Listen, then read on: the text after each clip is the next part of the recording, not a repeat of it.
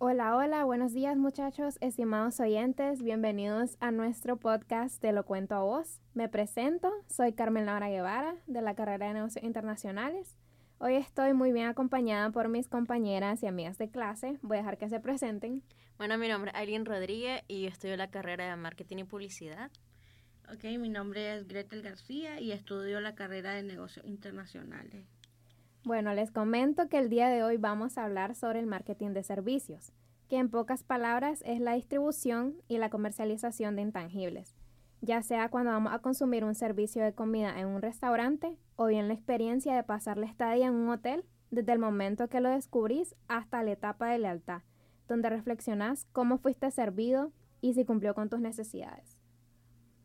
Pero ahora nos vamos a centrar en un tema en específico, el cual es el top 3 de las estrategias más efectivas para visibilizar tu servicio. Consideramos que una de las más importantes es la estrategia de humanización. El servicio humanizado es una forma en la que se relacionan con el cliente, utilizando un diálogo más atento y cercano, pero sin perder la profesionalidad. Esto es súper importante porque es el diferencial competitivo para tu marca. El principal objetivo de este tipo de servicio es satisfacer de manera aún más completa las necesidades del consumidor, mediante soluciones únicas, personalizadas y acogedoras, basándose en el valor de la empatía, lo que ayuda a incrementar las tasas de fidelización. Eh, y bueno, para realizar un servicio personalizado se pueden aplicar algunas técnicas y enfoques, por ejemplo, tener una base de datos con toda la información de tus clientes en un solo lugar, como el software CRM, construir una buena relación interactuando con tu audiencia en diferentes canales, además de considerar sus opiniones y puntos de vista. Siento que en este caso que acabas de mencionar, de tener una buena relación e interactuar con la audiencia, en el caso de mi emprendimiento, que es ropa para mujer, eh, lo que me gusta hacer no es solo publicar en historia una foto y ya, sino que también se ven las opiniones de ella, ya sea qué color te gusta más, dos imágenes, rosado, morado, entonces ahí ellos pueden elegir en saber qué podemos cambiar, cómo podemos mejorar. Eh, siento que no solo es publicar una foto y ya y dar una información, sino hay que crear una comunidad con ellos. Sí, importante lo que decís porque pues creo que respecto a la humanización te permite tener esa conexión con el cliente, poder darle esa experiencia única, eh, poder empatizar con ellos, crear una comunicación estable al momento que llegan al establecimiento y adquieren un producto o servicio. Por supuesto. Y otra cosa que importante sería capacitar adecuadamente a tu equipo, manteniendo la importancia de este tipo de servicio ligado al servicio humanizado. No sé si no puedes comentar, Gretel, digamos, de otra estrategia que te parezca a vos. Sí, creo que otra estrategia eh, que podríamos aplicar sería el networking, eh, porque creo que el networking es esta estrategia que te permite poder conectar con otros emprendedores, eh, poder conocer el sector, poder em, mejorar tu, tu, cartera de clientes, pero también el poder conectar con experiencia. Con esos emprendedores, poder crear este, qué sé yo, este, promociones eh, entre, entre varios emprendimientos y darse a conocer. Creo que el networking es importante, ya que también te genera oportunidades, eh, te permite establecer esas relaciones clave en la industria de servicio como clientes potenciales, colaboradores, eh, socios estratégicos, proveedores y otros profesionales del sector. No sé qué piensan ustedes acerca de, de esta estrategia de networking en marketing de servicio.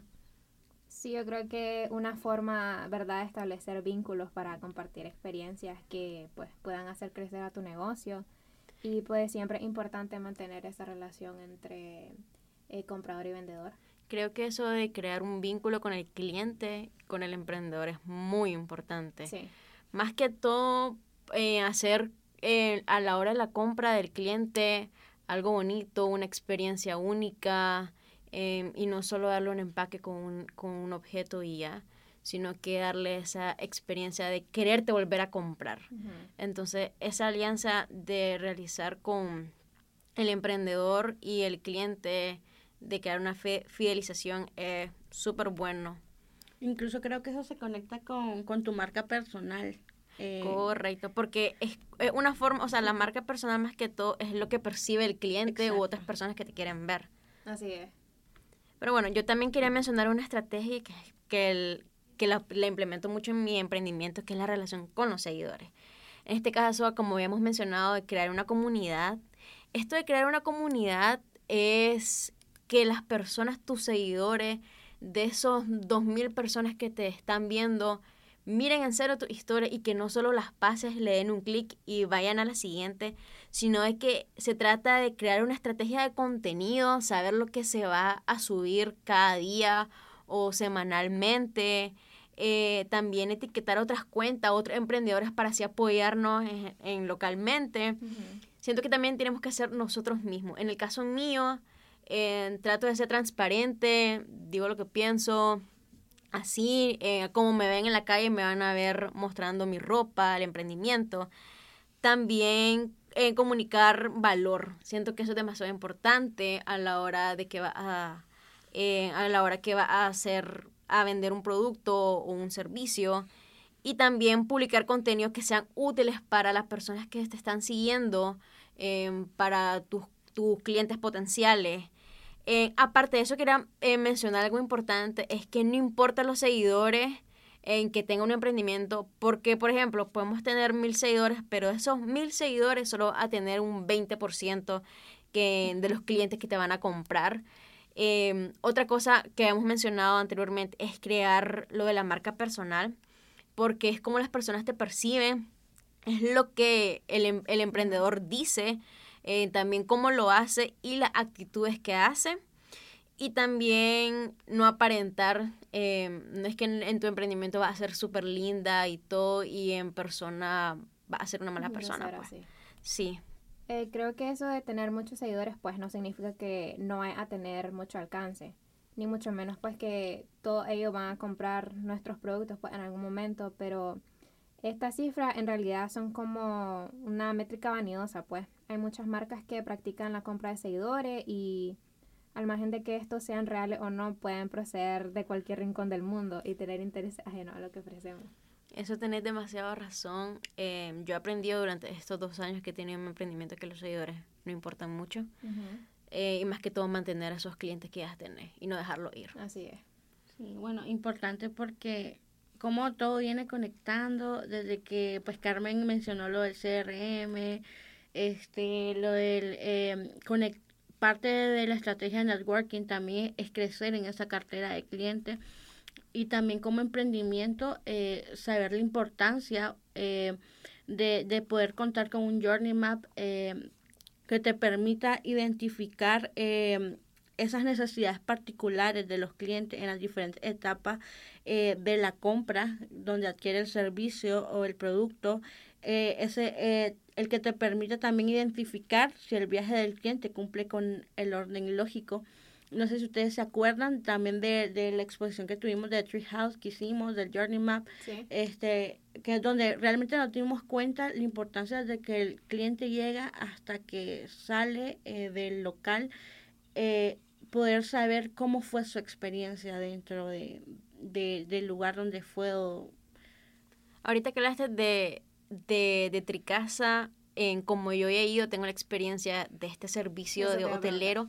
Una cosa que me gustó demasiado, que no lo había visto en otros hoteles aquí en Nicaragua, es mientras ellos hacen tu checkout, eh, te dan un, una tablet donde tienes una encuesta que mientras esperas este proceso, no estar aburrido, ellos te dan una encuesta en la que vos vas a llenar cómo fue tu experiencia en el hotel, qué recomendás. Entonces, esto siento que es un, eh, una innovación que están haciendo ellos para hacer qué pueden mejorar, en qué podemos destacar de esto, qué promociones podemos hacer, cosas así.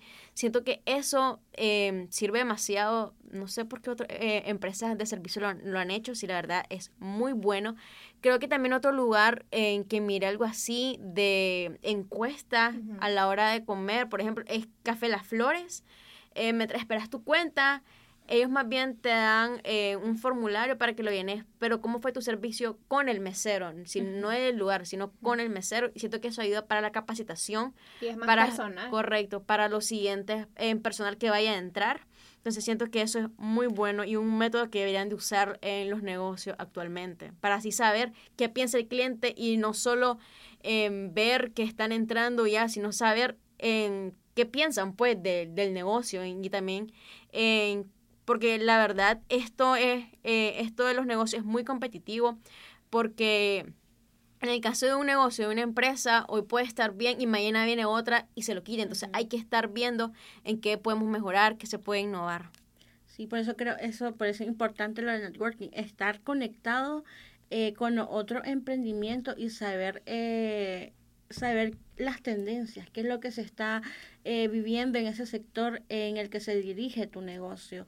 Y lo importante de esa estrategia, este, lo bonito es de que te permiten esa encuesta donde a vos te permiten expresarte qué tal fue tu experiencia con el mesero, con la persona que te está atendiendo, porque al final eh, lo importante de nos, digamos, de nosotros como mm, propietarios de un negocio es capacitar a tu personal, porque al final cuando vas a ofrecer tu servicio es ese personal quien va a dar la cara por tu negocio, quien va a brindar... Eh, ellos son la imagen. Ajá, la imagen. La verdad, ahí tienes demasiada razón, el personal influye demasiado en la opinión del cliente, porque si vos entras a una tienda y te atiende mal una señora, ya decís, ay, no quiero volver a entrar. Entonces él sale perdiendo más bien el local. Entonces siento que una capacitación y hacer que tu, que tu personal ame su trabajo, la empresa donde está trabajando, para también crear una fidelización entre el personal y la empresa. Exacto. Sí, tenés mucha razón, porque, por ejemplo, yo tuve una experiencia, eh, digamos, en una cafetería del, del lugar donde yo vivo, Em, recuerdo que una vez estaba con mi hermana y pues normal llegamos a pagar y todo, aparte que se dilataron en llevarnos eh, la comida y todo. Eh, nosotras le habíamos pedido eh, servilleta. Parece que el muchacho nos daba de buen humor y nos dijo, mira, te vamos a cobrar la servilleta. Y mi hermana y yo nos quedamos viendo como que, ¿qué? Siento que ese tipo de cosas hacen de, ya perder un cliente, entonces ya desde que no capacitas a tu personal vas perdiendo, sinceramente. Siento que eso influye demasiado en la imagen de tu empresa. Sí, es cierto. Eh, bueno, ya que estamos hablando, bueno, que estuvimos hablando de tu negocio, Aileen, hay algunas preguntas que pues nosotras te quisiéramos hacer. Sí, claro. Que por ejemplo, que ya sabemos, ¿verdad?, que vos eh, vendés ropa importada. Entonces, ¿qué, ¿qué, crees que te diferencia de los demás emprendimientos que realizan pues la misma, la misma actividad en cuanto a calidad? Bueno, hablando de esto, de lo que me diferencia de los demás emprendimientos, como yo traigo de fuera, una de las cosas demasiado importante es como yo traigo de Shane o Sheen, como le quieran decir, yo me fijo mucho en los comentarios, porque así me doy una referencia si debo o no debo traer esa prenda.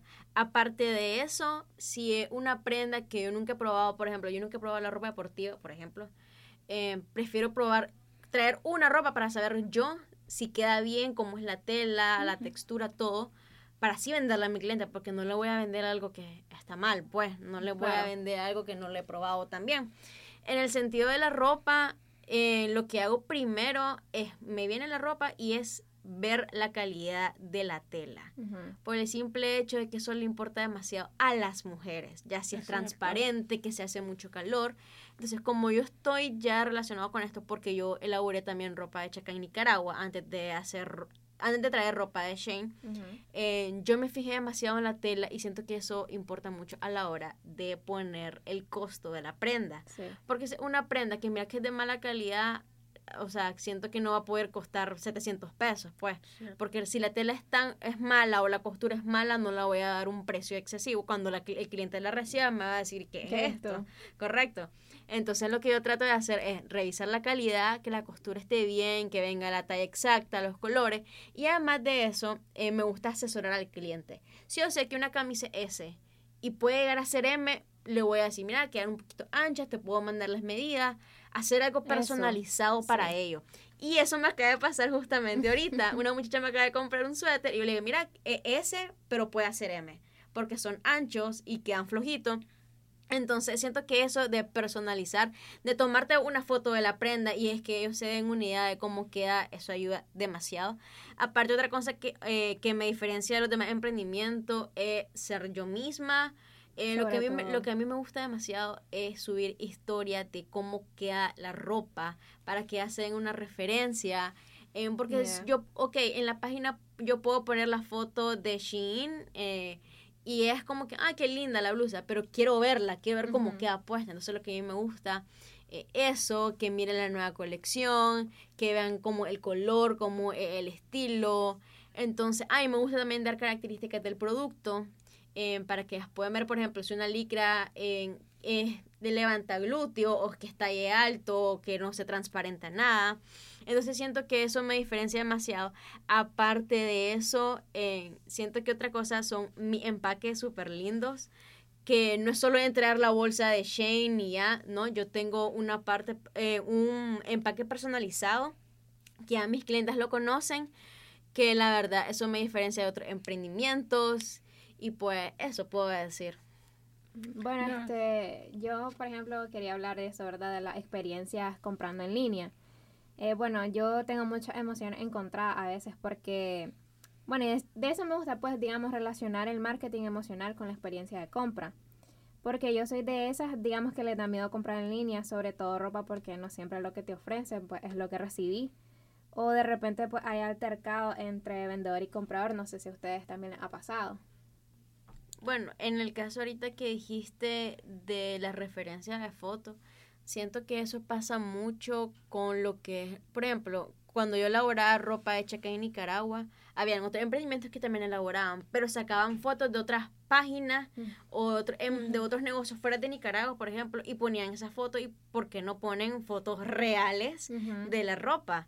Entonces, a la hora que vos recibí eh, ese producto, o sea, puedes decir, y esto no es lo mismo que miren la foto. Entonces siento que eso tiene mucho que ver eh, para los emprendimientos. Es mejor que tomen su foto de su prenda y no sacar imágenes de referencia de, de, de otro lugar. Pues. Claro. Sí, lo importante de, de vos como emprendedora es que estás tratando de dar ese valor agregado, de hacer la diferencia con, los de, con las demás tiendas de Shane, porque, o sea, no sé si, han- si se han fijado, pero existen tiendas Por montón. por montón en todo sí. Nicaragua, pero identificarte, o sea, saber identificarte en el mercado de que la prenda que vos estás dando es de calidad, porque sí, o sea, hay tiendas que nada más te ofrecen la prenda, pero no te dicen que la tela es de baja calidad, entonces cuando ya lo vas a pagar como que queda eh, insatisfecha con la compra, entonces es ahí donde vienen emprendimientos como los tuyos que captan este cliente y bueno, es que ella se preocupa por mí, o sea, se preocupa por, me está dando sugerencia, que es- esto me va a quedar grande o que me va a quedar pequeño, mi versión no va a ser en mano. Sí, y claro. todo Es que eso. creo- Personalizado. Personalizado. Correcto. Ahorita que dijiste eso, claro, los emprendimientos queremos dar lo mejor y no quieren que nos funen en las redes sociales y que digan de que ay, les vendimos otra cosa, de que nada que ver, que miren esta prenda, nos salió mal. Entonces siento que dar una buena imagen a un nuevo cliente es súper importante para mantenerlo. Sí, porque ahorita no viste, Grete, lo que pasó en Instagram con la Valeria Sánchez. Ajá, No sé si voy a contar. No, de que... Ah, no, eh, o sea, es que parece que ella, este, andaba ganas de comerse un raspado loli y, y pasó por el raspado loli, pero parece que le iba a llevar un raspado a su casa, algo así. Y ella pidió que le empacaran el raspado como lo empacan en, en Hugo, o sea, cuando porque dice que has hecho pedido y te lo dan como que en envases diferentes para que vos lo pongas a tu gusto. Ajá. Pero justo cuando ella llegó, ella pidió que le hicieran el mismo servicio y la muchacha le dijo que no, que eso nada más se hacía para eh, pedido Hugo o pedido ya. Entonces ella, ese fue como que su molestia de por qué el negocio no se adecua o no, ajá, a, a la necesidad del cliente. La verdad, y eso Y lo peligroso de que lo publicó en redes. eso te iba a decir, Lo ¿cómo funó. puede una imagen pública em, decir eso? Y la verdad, ya te quedas con esa idea del, raspado raspado Loli Loli, cuando i- va a volver a ir un local de ellos. Sí. Pues Sí. siento que la boca del- de, lo, de las figuras públicas influye mucho, así de que es más que todo eso los emprendimientos. Ok, eh, también eh, nosotros te queremos preguntar, ¿cómo creas vos un servicio? Bueno, creo que ya lo has dicho, cómo creas ese servicio personalizado, pero también nos gustaría saber si alguna vez tuviste algún retraso en el proceso de entrega de tu producto o pedido eh, y cómo lo solucionaste o cómo eh, recompensaste esa, esa, digamos como que digamos, esa tardía. Ajá, esa, esa, entrega tardía. Okay, ahorita que, bueno, la primera pregunta que dijiste del servicio personalizado para los clientes y clientes potenciales, acabo justamente de implementar ahorita tarjetas de clientes frecuentes, el cual vos vas llenando, tu, vas llenando tu tarjetita por cada compra y en la octava compra tenés una prenda gratis, totalmente gratis, de cualquier colección, no importa el precio, el color, la talla eso me gusta, pues, para que así la clienta se motive a seguir comprando, ¿verdad? Ya no estamos motivados. Aparte de eso, otro que a mí me gusta del servicio personalizado es como había mencionado, asesorar al cliente pues, y no vender un producto solo por vender, que al final me reclamen de que porque eh, la, la prende así, que esta talla no había pedido. Aparte, hablando de tallas, en siento de que esto de servicio personalizado también influye mucho en el sentido del horario. Para los emprendimientos que somos en líneas, yo sé que solo agarramos el celular y contestamos un mensaje, pero... No saben lo que hay detrás. No saben lo que hay detrás. En el sentido de que a mí me gusta siempre contestar en, al minuto para que el cliente no se desinterese y después, ay, no que me contestaron, ¿verdad? Pero hay momentos de que puedo contestarte al minuto y hay momentos que te puedo contestar a las dos horas. Y no es que mm, seamos un mal servicio, sino que también tenemos que hacer muchas cosas, no es solo el negocio, no hay alguien más, sino que, por ejemplo, solo estoy yo. Entonces, además que estudio, eh, tengo que ir al gimnasio, cocino, limpio, tarea, bla, bla, bla.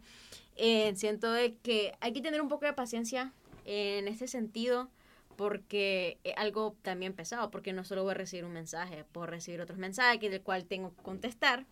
Entonces, em, siento que esto del servicio al cliente, en lo que son los emprendimientos, hay que tener mucha paciencia también, porque hay gente que se sofoca que porque no contestaste, que somos un mal servicio, de que, ¿qué? ¿No quieres vender? O sea, me han pasado eso de que, no me quieres vender porque no me contestas. Entonces yo le trato de contestar lo más amable posible, mire, disculpe, estoy ocupada, pero no puede conectarla en este momento. Entonces, la gente creo que piensa que eso es como robot, sí, tengo, y le tenés que contestar al instante. Sí. es parte de que la, también nosotros como consumidores, entonces nos desesperamos y no entendemos también a esa persona que está brindando ese, ese servicio de que también tiene cosas que hacer. Sí, más que todo porque estás laborando sola. Ajá. Correcto, entonces un emprendedor tiene que hacer muchas cosas también. Pero bueno, y en la segunda pregunta que me había dicho de cuando tengo un retraso en el proceso de entrega, en, bueno, me pasó ayer justamente con un retraso de cargo trans. En este sentido, pues yo no tengo nada que hacer porque, pues, como es cargo trans, otra empresa, yo solo envío el paquetía. La muchacha me dice, eh, no me ha llegado, ¿qué está pasando? Entonces, yo quisiera con todo el gusto ayudarle pero no, no, puedo, no puedo hacer nada. no está en tus manos. Correcto, no está en mis manos. Pero gracias a Dios eh, nunca me ha pasado de que se perdió un pedido o algo por el estilo. Pero pues trato de calmarla. Yo, le, yo les trato de decir, bueno, si no llega hoy, va a llegar mañana. Pero cualquier cosa me avisa para yo poder ir a cargo trans, porque ahí ellos se tienen que hacer cargo, pues porque a mí no me tocaría. Y otra cosa es, el, voy a poner un gran ejemplo que es con los atrasos de pedido, es Navidad cuando, en, cuando es Navidad, 24, 31 días así, eh, la gente quiere a tal hora porque tiene que trabajar o hacer cosas, tiene que seguir de su casa.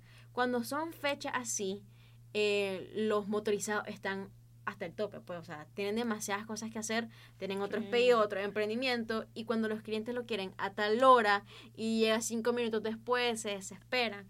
Entonces, lo que yo trato es, mire, eh, le voy a dar el número motorizado para que le avise por dónde está. Pero más que todo lo único que puedo hacer es tratar de calmarlo, porque no está en mis manos. O sea, eh, todo depende de la otra empresa que está llevando el pedido. Pero más que todo es, mire, cualquier cosa me avisa, voy a estar al pendiente, voy a llamar al motorizado, eh, me llama usted cuando ya recibió el empaque más que todo eso, pues para que digan, y ya llegó una estafa, me robaron o algo por el estilo, o dar una imagen pues de tu empresa. Entonces, sí, más que todo eso. Y si me llega, que ojalá nunca me pase, si me llega a pasar eso, que se me perdió un pedido, pues lo que yo puedo hacer es devolver el dinero, pues porque al final la cliente no recibió nada. No importa que yo haya perdido, pues, pero en ese sentido prefiero hacer eso a, a quedar mal con un cliente o que me viene a publicar en redes sociales y termine acabada. Sí. Sí, bueno, entonces creo que, bueno, ya para ir concluyendo, eh, recordar la, la importancia que tiene el marketing de servicio en los negocios, el implementar estas estrategias que mencionamos como la humanización, el networking, el tener esa comunicación con tus consumidores, con tus clientes. Eh, lo importante también de guardar esa imagen y fortalecer tus, tus conexiones eh, con otros emprendimientos que también están elaborando en el mismo sector. Eh, la importancia también de poder comprender a tu cliente y que también que ellos te comprendan a vos como emprendimiento. Entonces, eh, recordar eso en temas de marketing de servicio y, no sé si ustedes tienen Así es porque, digamos, invertir en marketing de servicio va a hacer que tu negocio comprenda mejor pues las necesidades de los consumidores, de los clientes. Y es una gran oportunidad para que optimicemos los servicios y dar más protagonismo a cómo, digamos, se organiza tu empresa para atraer más clientes. Sí, tienes demasiada razón en lo que acabas de decir, la verdad. Me gustó mucho platicar con ustedes, chicas. Fue un buen momento. Una plática amena, la verdad. Sí. y pues creo que hemos finalizado este podcast. Espero que les haya gustado. Gracias.